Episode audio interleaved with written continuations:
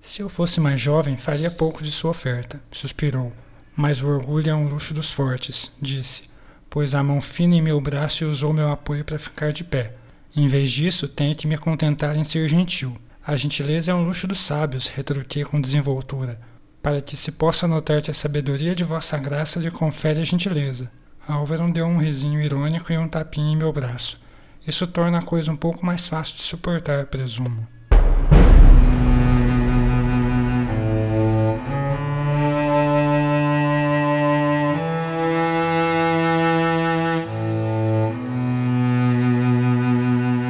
Pessoal, vocês estão ouvindo o 61 episódio dos Quatro Cantos, o podcast de releitura da Crônica do Matador do Rei do Patrick Rothfuss. No episódio de hoje, que se chama Maier Alveron, a gente vai comentar os capítulos de 54 a 57 do Temor do Sábio. Eu sou Arthur Maia e estão aqui comigo a Rayane Molinari. Oi, oi, gente, tudo bem com vocês? E o Eric Alves. E aí, pessoal, como é que vocês estão? E queria lembrar também que vocês podem ser nossos apoiadores e apoiadoras no Catarse, a nossa campanha de financiamento coletivo em catarse.me barra os quatro cantos. Lá vocês vão, podem receber marca-página, podem receber bloquinho, podem participar do nosso grupo no Telegram, sorteio mensal e participar do podcast aqui conosco de tempos em tempos. Então queria deixar o nosso muito, muito obrigado aí para Alessandra Alves, Eduardo Trolli, Leon Marques, Ellison Bruno, Rebeca Aires, Breno Bastos, Wagner Augusto, Eduardo Iago, Rosane Alves, Ana Raquel, Daphne Mendes, César Catizani, Bruno Kelton, Vitor Gabriel, Bruno Vieira e Renan Rebeck. Muito obrigado, pessoal. É sempre um prazer contar com a participação e o apoio de vocês. Bom, para hoje a gente tem então quatro capítulos, né? Se a gente terminou o nosso episódio passado com a chegada do Wolf Severn, ele chegando na fortaleza do Maíra Alveron e tal, esse é o episódio que a gente vai então conhecer esses personagens, né? Conhecer esse novo ambiente no qual ele está inserido. E eu adianto para vocês que essa é uma das minhas partes favoritas do livro. Eu adoro o arco de Severn, adoro os personagens.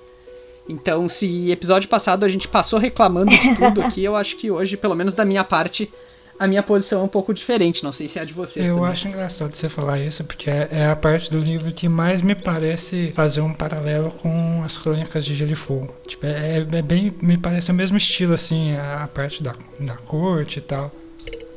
Então acho É, acho que sentido. nessa ambientação, né? Se for pegar, tipo, os capítulos da, da Cersei, da Sansa, ou até do Eddard lá no, no, no primeiro livro, né? Sim. né? Tudo que se passa na corte mesmo. É, basicamente tem a um série, pouco disso assim, mesmo. a vibe da série Tirando as cenas de Setsu e luta.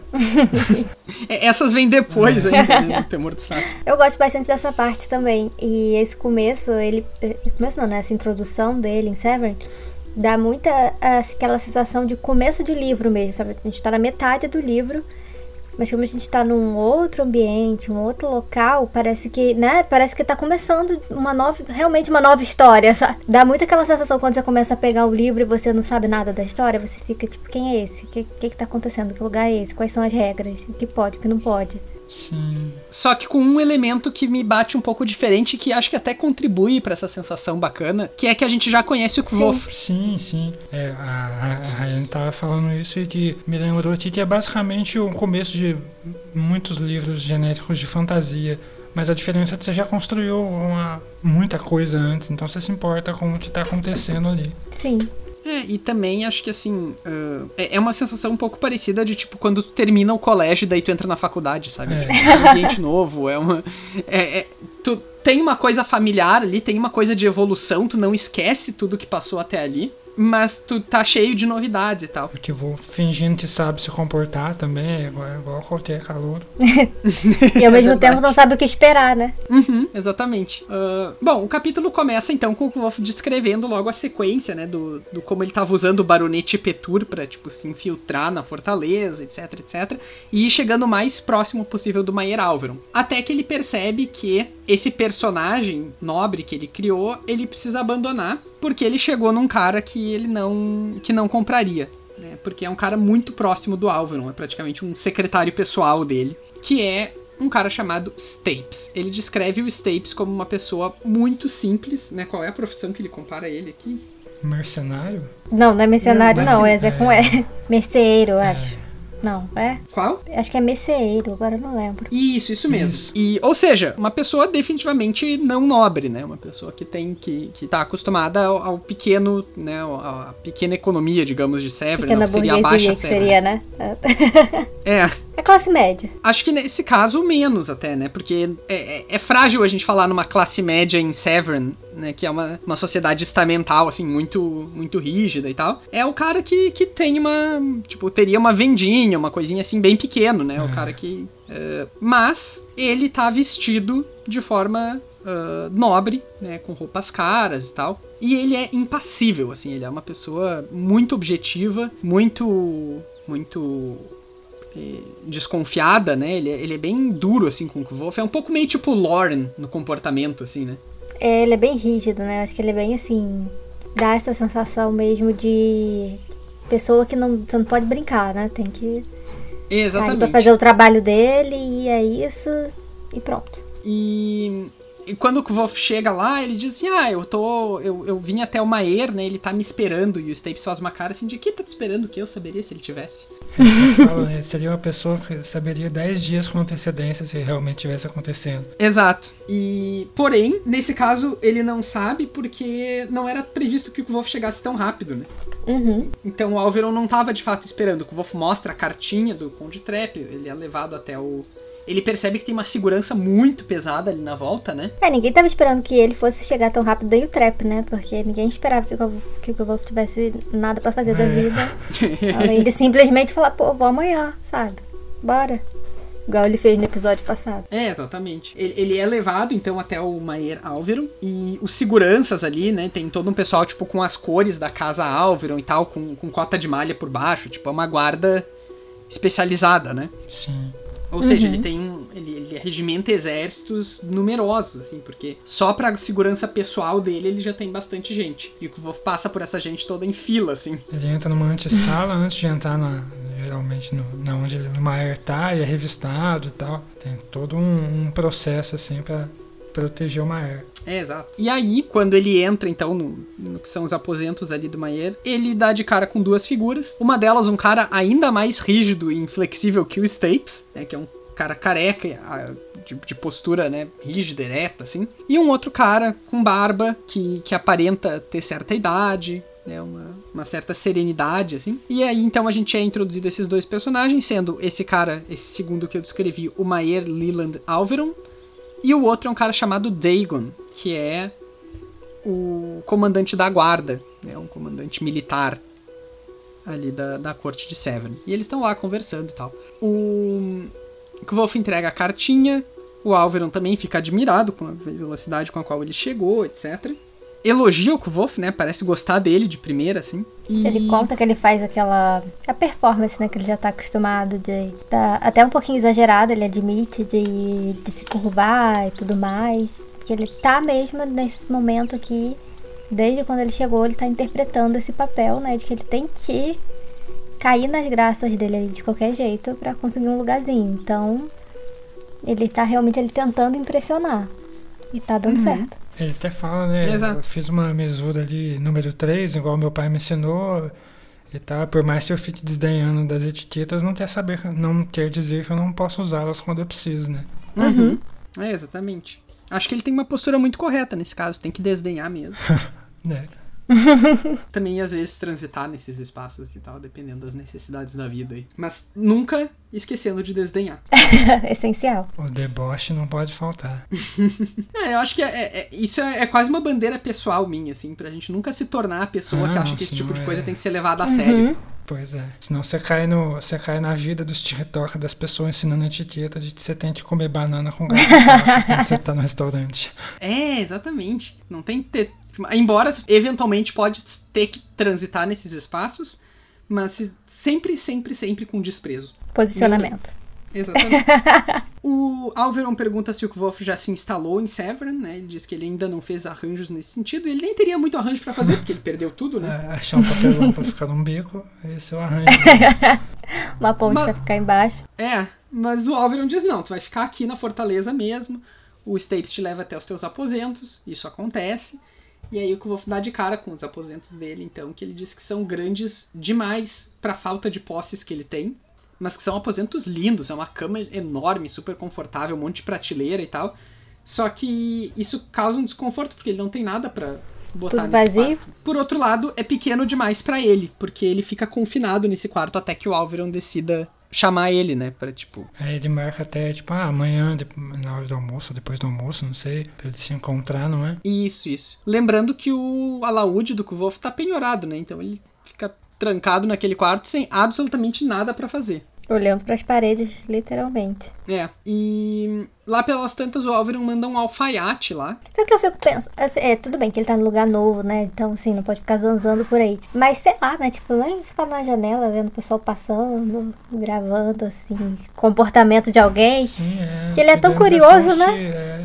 É. Talvez ele pudesse sair, é. Talvez ele pudesse sair. Mas eu acho que não se sente seguro por causa, de, sei lá, às vezes. É, pode ser. E aí não responder assim já de primeira. Porque o Kvolf, ele tem, esse, ele tem essa sensação tão de, de curiosidade, ele tá sempre se metendo onde não, não deve, né? E caçando buraco pra se enfiar que não, ninguém convidou ele. Que quando ele tá quieto em algum lugar, a gente até estranha. É, é verdade.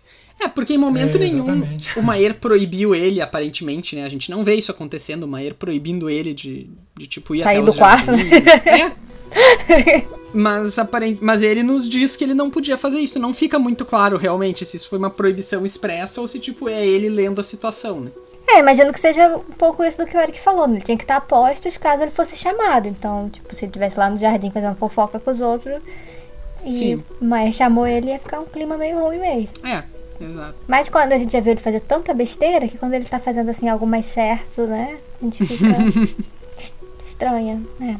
Ele mandou o alfaiate lá, né? Ai, sim. Bom, lá pelas tantas o Maier Álvaro então manda esse alfaiate lá. E aí eles fazem. Ele faz roupas super chiques, finas e, e elegantes e na moda pro Kvolf, incluindo um comentário que ele faz de que as capas estão na moda, e aí o Kvolf faz, né? man- ah, o Kvolf até diz que ele super valorizou a capa que a Fela de deu, capa, né? né, que tinha sido perdido, de forma que tenha. Na descrição, Uhum. né? De forma que ele ganhou uma super capa cheia de bolsinhos e tal. E é engraçado, tem uma capa vinho dessa vez, né? Tipo, depois de várias leituras e tal, a gente Verde. sempre imagina ele com a capa verde, porque a gente vê as artes assim, mas ele já teve uma capa É. azul, uma capa vinho. É, a agora. primeira capa que ele usava era azul, né? Uhum. Aí depois a, a da Fela é a verde e essa aí é, é cor de vinho. Mais alguma coisa do capítulo 54? Eu acho engraçado que ele chega a falar assim, na hora que eles estão fazendo as roupas pra ele, né? E ele fala tipo, putz, ainda bem que eu fui assaltado e perdi tudo no naufrágio. Porque mesmo se eu chegasse aqui com aquele, com a ajuda lá do. do.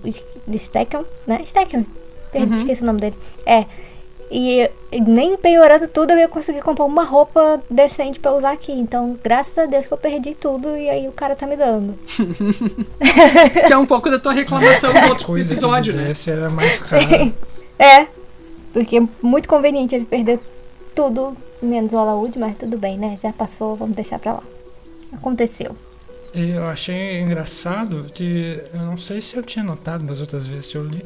Provavelmente sim, mas eu esqueci. Mas o nome do, do militar ali é Dagon, que é, acho que a referência mais famosa que a gente tem é de um conto Uhum. do Lovecraft, né? É um deus da mitologia dele. Que aí eu não sei se é só uma referência ou se é uma referência a alguma É outra verdade, coisa. né? Eu não tinha me dado conta. A gente tem poucas referências de nomes assim que ou já existiram, tipo, tem Teresa, né?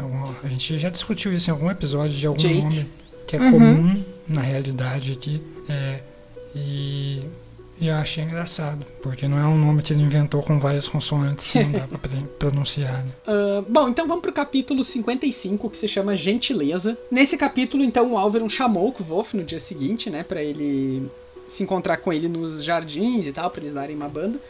O Kvolf dá uma espiadinha, assim, antes de chegar lá. Ele vê o Alveron usando uma roupa com as cores da sua casa, que são safira e marfim.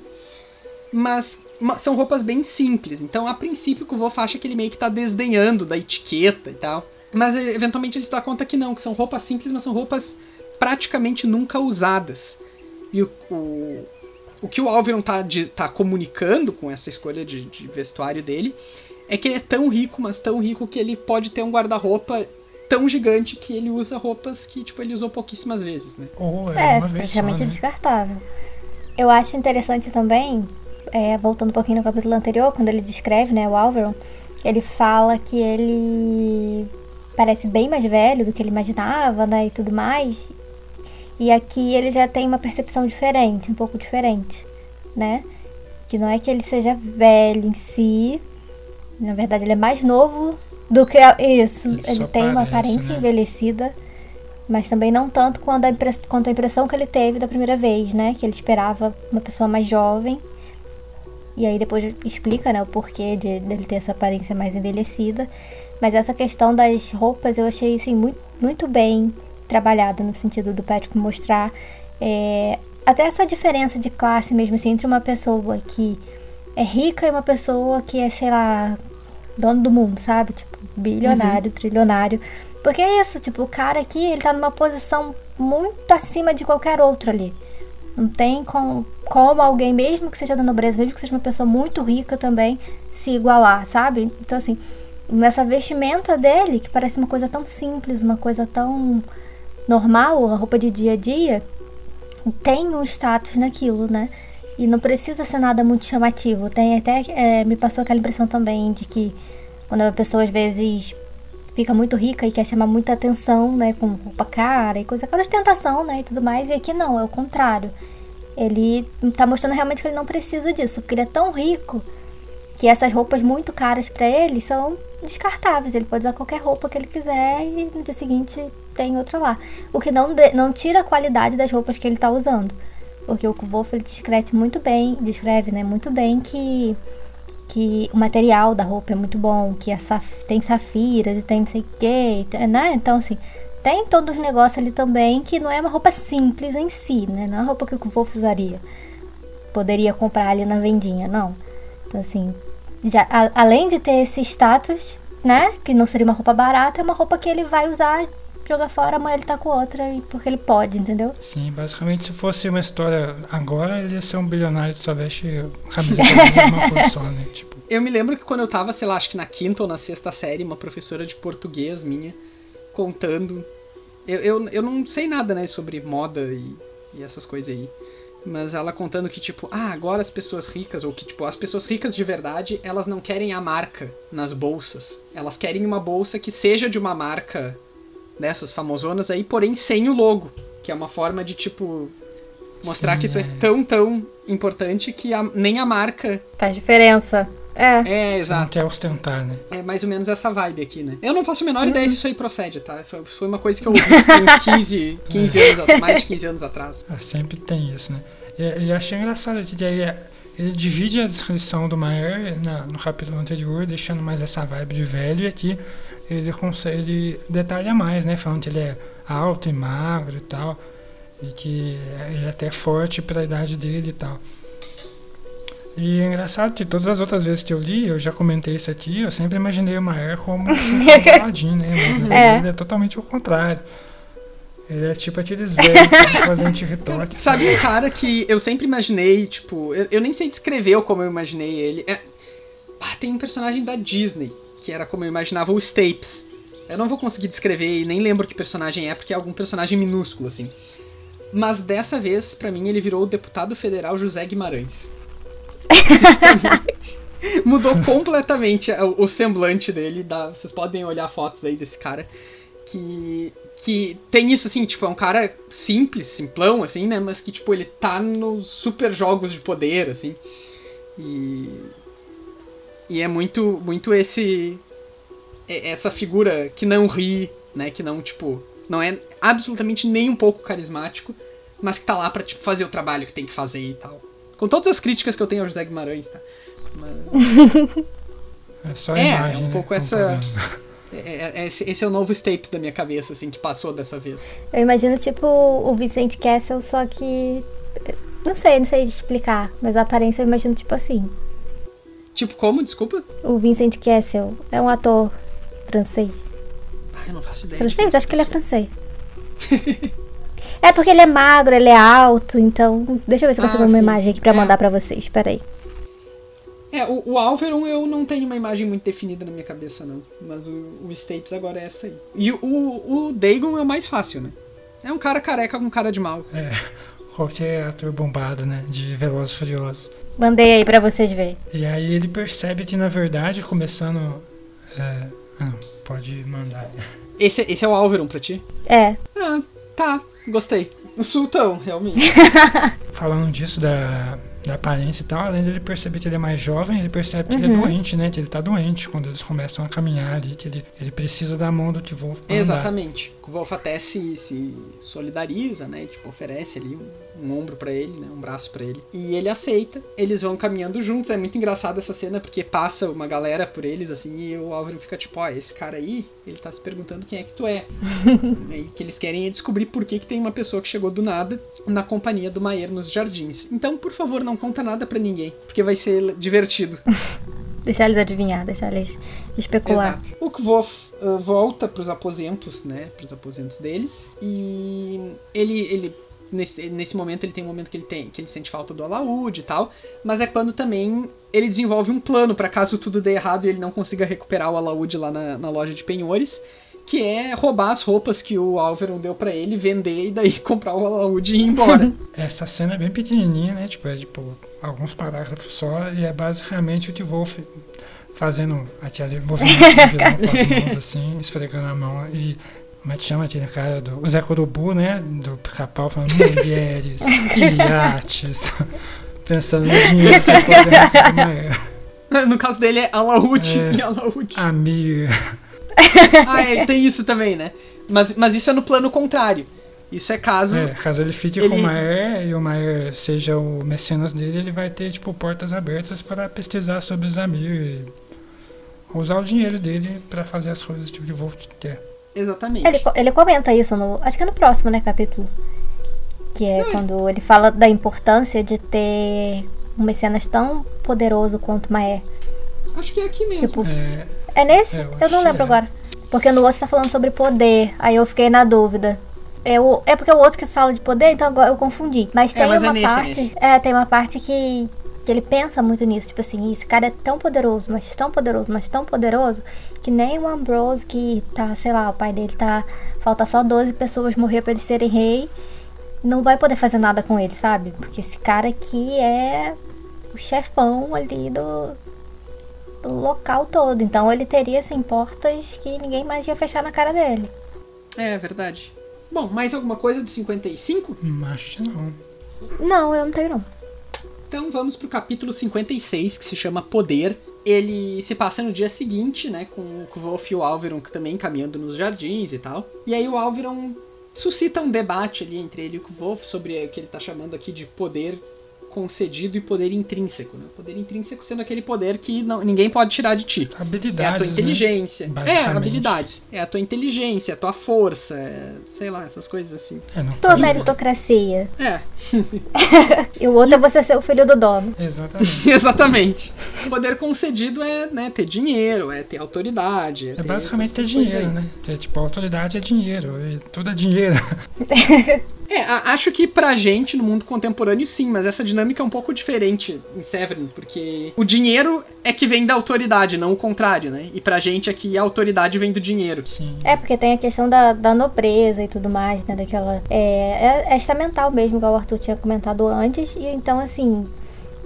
Fazendo um paralelo histórico, seria, por exemplo, a, a, a questão do, do poder que vem, né? Que Deus designou o poder aos reis e tudo mais. Você não pode questionar aquilo. Sim, sim. Então, assim, mesmo que a pessoa seja nobre, né?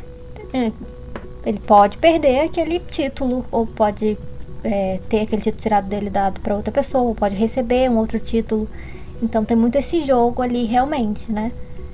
É, é meio que uma.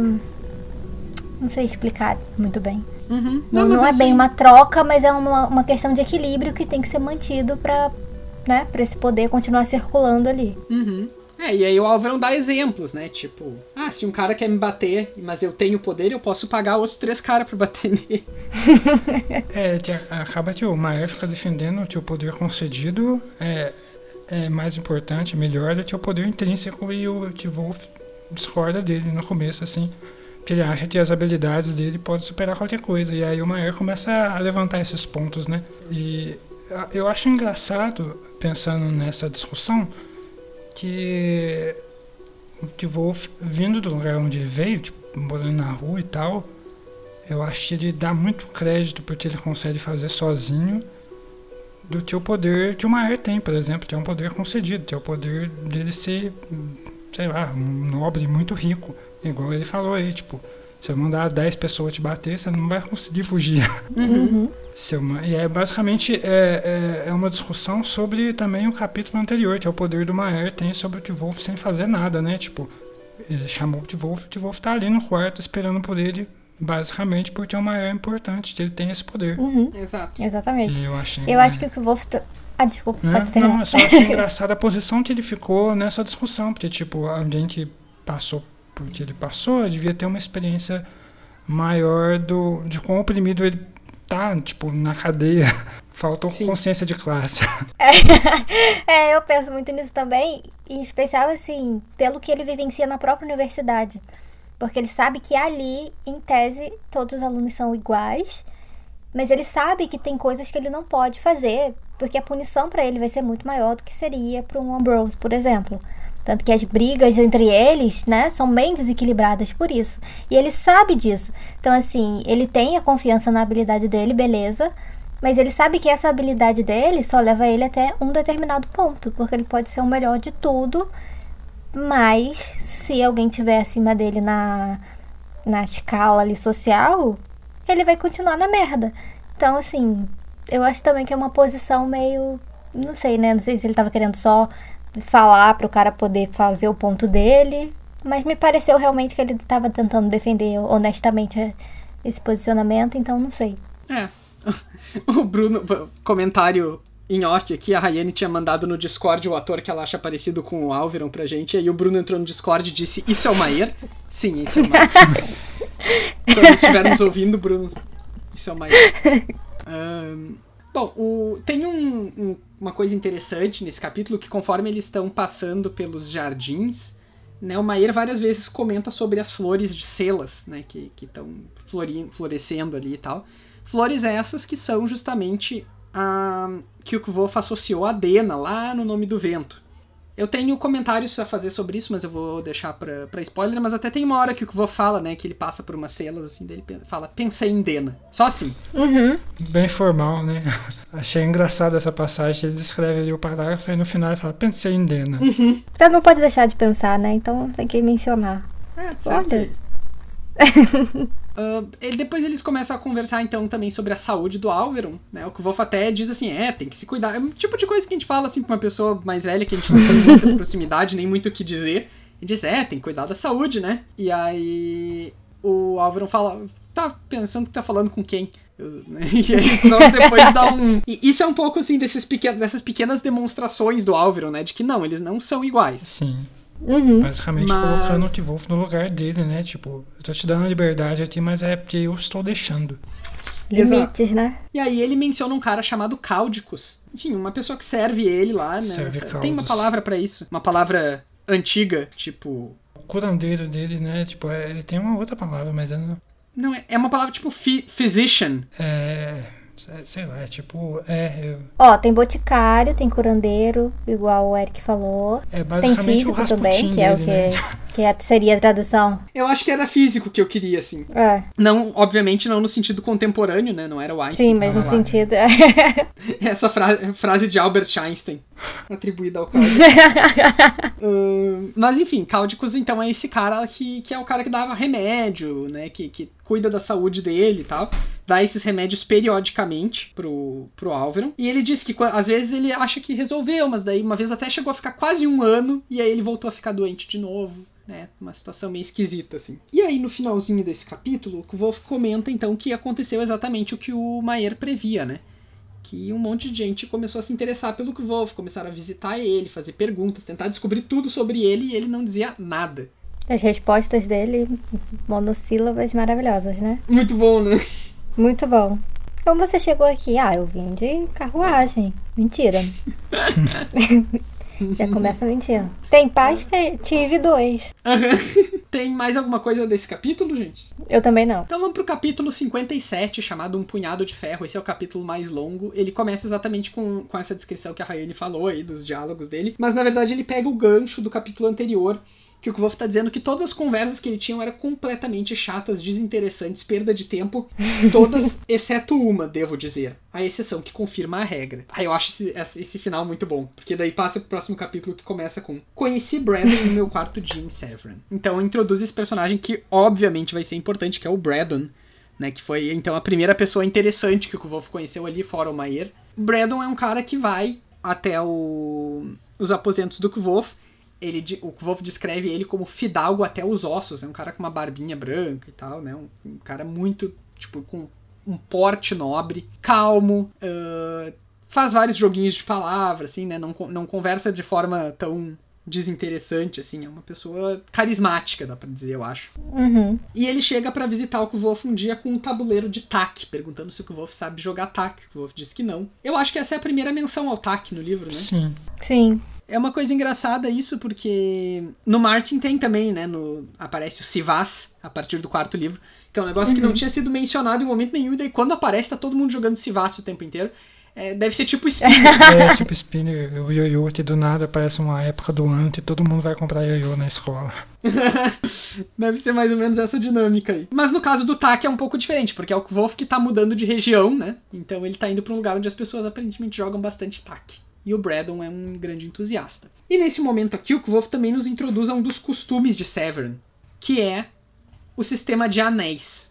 Basicamente, em Severn, quando tu quer convidar alguém para te visitar, né, quando tu quer chamar alguém, enfim, para uma visita, tu manda um anel para os aposentos dessa pessoa. E esse anel ele vai ser de ouro se tu quer uh, entrar em contato com alguém que está acima de ti, mais nobre que tu. De prata se é alguém de mesma mesmo estamento, e de ferro se alguém de estamento inferior. Depois, com o livro, a gente ainda vai descobrir que tem mais algumas nuances, tem outros tipos de anéis e tal. E esses anéis tu pode usar na recepção da tua, tipo na antessala, né, quando alguém tá te esperando, tu pode exibir os anéis ali para as pessoas verem quem é que tá trocando anéis contigo e quem é que, tipo, te considera importante, onde é que tu é considerado importante, quem é que te visita, quais são tuas relações. Sim, sim, porque os anéis são todos não, marcados, não só, né? Eles é, têm não nome. Só pode como deve, né?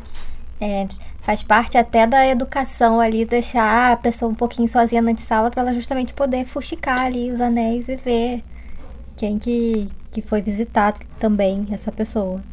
Exatamente. Eu, eu espero muito, mas muito mesmo, que tenha alguém em Severin que se chame Ido. para que possa.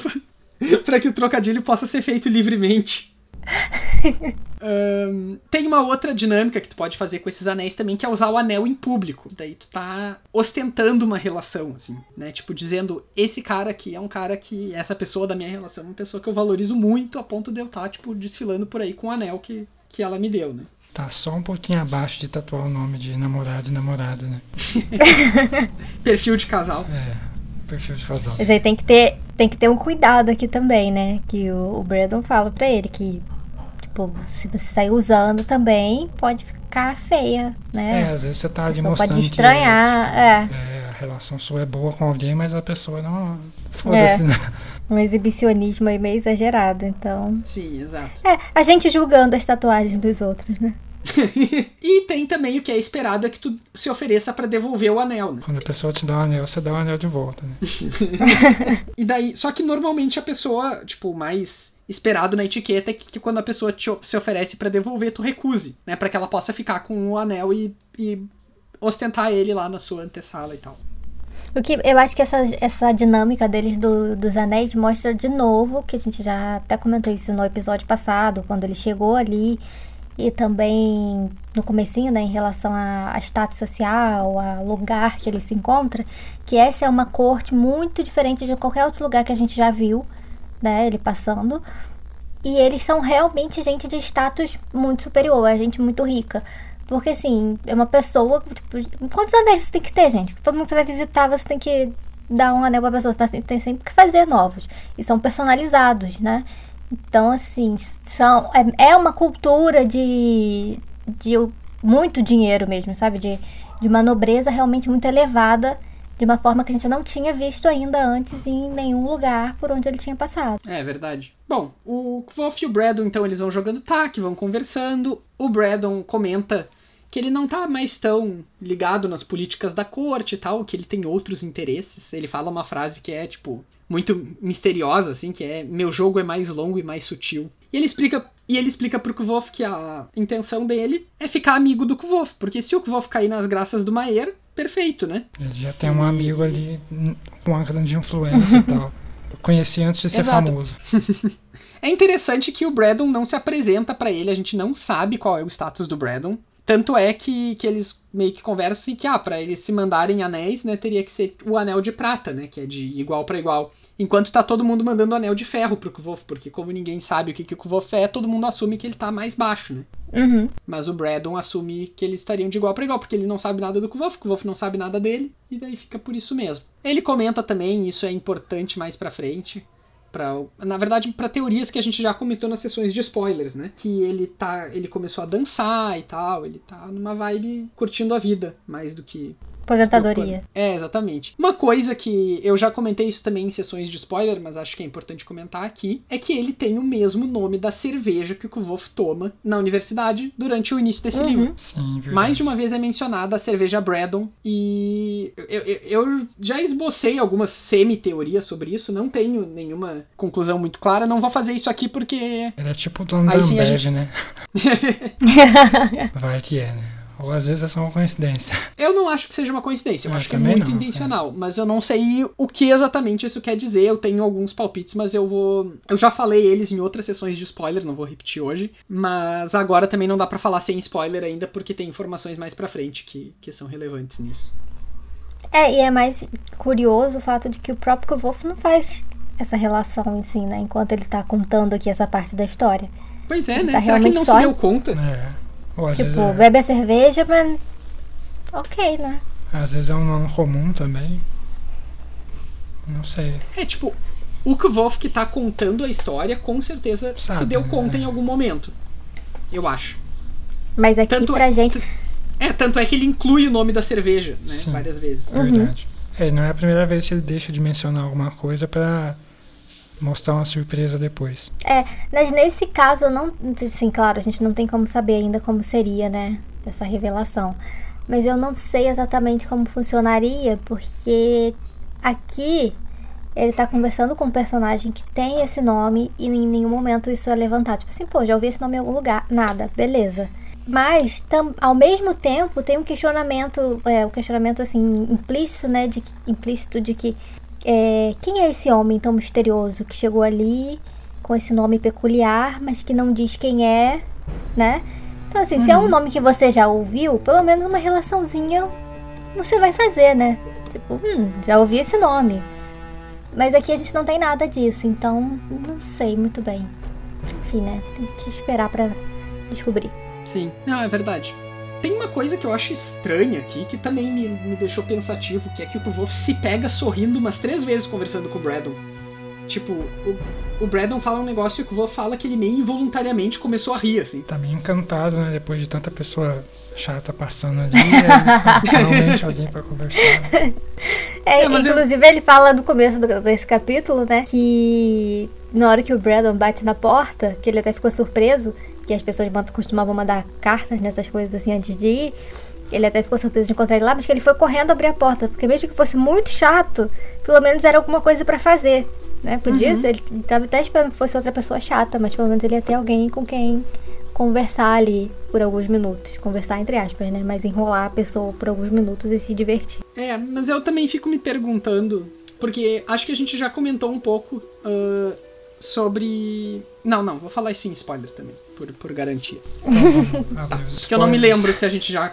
É, eu não me lembro se todas as informações pra isso já foram dadas, É. mas tudo bem.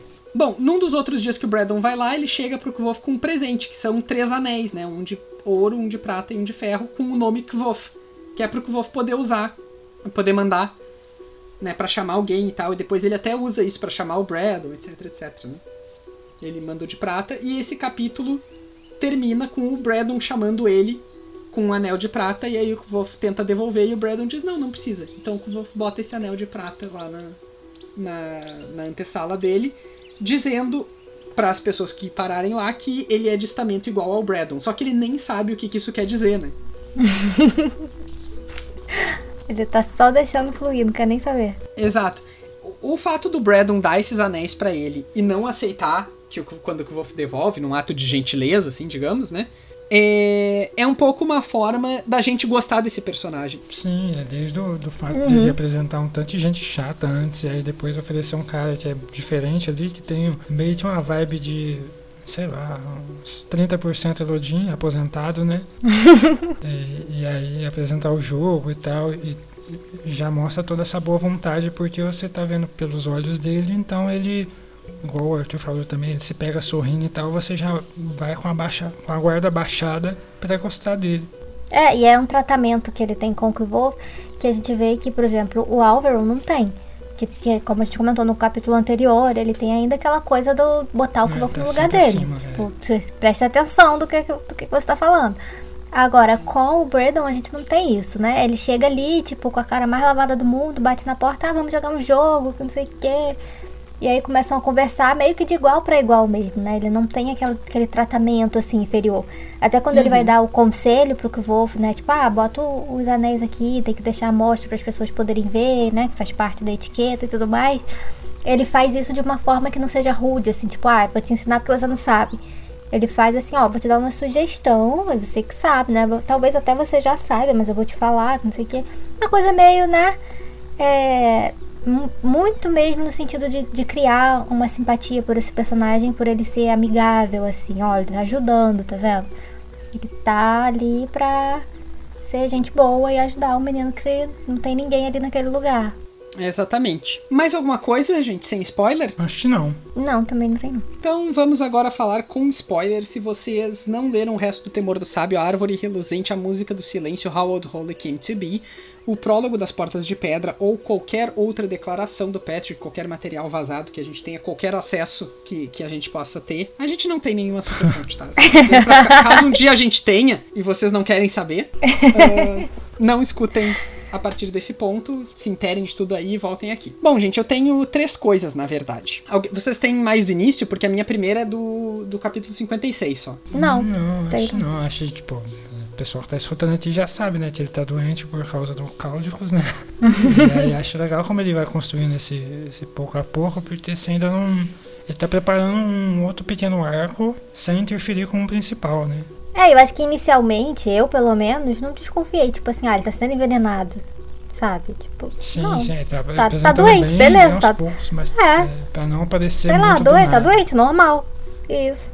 É, tem esse, o eu achei ele aparece depois, né? Depois que o. o é ele que vai pegar o Cáudicos, né? De, quando o Cáudicos foge. E eu tô tentando uhum. lembrar assim, mas eu não sei se ele tem relação com alguma coisa, tipo, eu sei que ele é capitão da frota, capitão militar, alguma coisa assim, mas eu não lembro se ele é da parte marítima, né? Porque aí faria muito mais sentido com a referência do Lovecraft que Dagon é. Ah, é verdade, mas acho que não. É verdade. Acho, acho que não, acho que foi. Só tentei achar essa relação, mas não, nem procurei pra falar a verdade. Não, mas, mas, vamos pensando sobre isso. Sim, sim. é só pra Acho manter é uma... na mente aqui. É porque eu não dei um Ctrl F depois no nome dele pra ver quanto ele aparece. É, tanto eu nem lembrava dele. Commander Dagon and Stapes. Tem uma, uma entrada no Reddit. Ai, que. É, não, ninguém tem nenhuma ideia, não. É, às vezes foi só uma, uma referência. Uma pequena referência né? também. É referência. Bom, o que eu tinha sobre esse capítulo tem justamente a ver com as flores, né? As flores celas ali que, que o Wolf usou para comparar com a Dena. Tem uma hora que o Álvaro fala assim: Ouvi dizer que as celas não demoram a entrar em plena floração. A gente sabe que logo mais a Dena volta, né? Quer dizer, ela está em Severn, né? Eles se encontram em Severn. E ela vai vir com aquele papo muito esquisito daquela canção que é pró-Landry, que ela tá escrevendo e tal, e eles brigam. E eu me pergunto se essa frase, as celas não demoram a entrar em plena floração, não é um indicativo de um processo ao qual a Dena tá passando, que vai ser, tipo, ela chegar numa espécie de auge de qualquer coisa aí. Tipo, uh, tá sendo treinada pelo Braddon para ser pró-Chandriano, sei lá, mas que eventualmente ela chegue num certo ápice, entende? Sim, faz sentido. Uhum. Ainda mais que fala que é difícil, né, de cultivar as celas. Ele fala isso nesse capítulo. Uhum. Que, nesse mesmo capítulo ele fala assim, ah, eu soube que é muito difícil fazer né, elas florescerem e tudo mais. E a gente sabe que esse processo que ela vai passar realmente não é uma coisa fácil, né? Sim, exato. Ela tá amadurecendo, seja pro objetivo que for, né? Talvez até uhum. esse florescimento seja justamente ela perceber que, sei lá, meu mecenas é tipo o anticristo.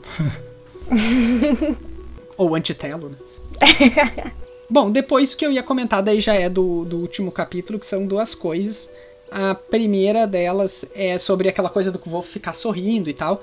Uh, eu, eventualmente, eu não gostava dessa teoria, mas eventualmente eu, eu, eu, acabei sendo mais convencido de que o Braddon não só seja o Mecenas da Dena, como ele também seja o Cinder, né, o Gris. Uhum.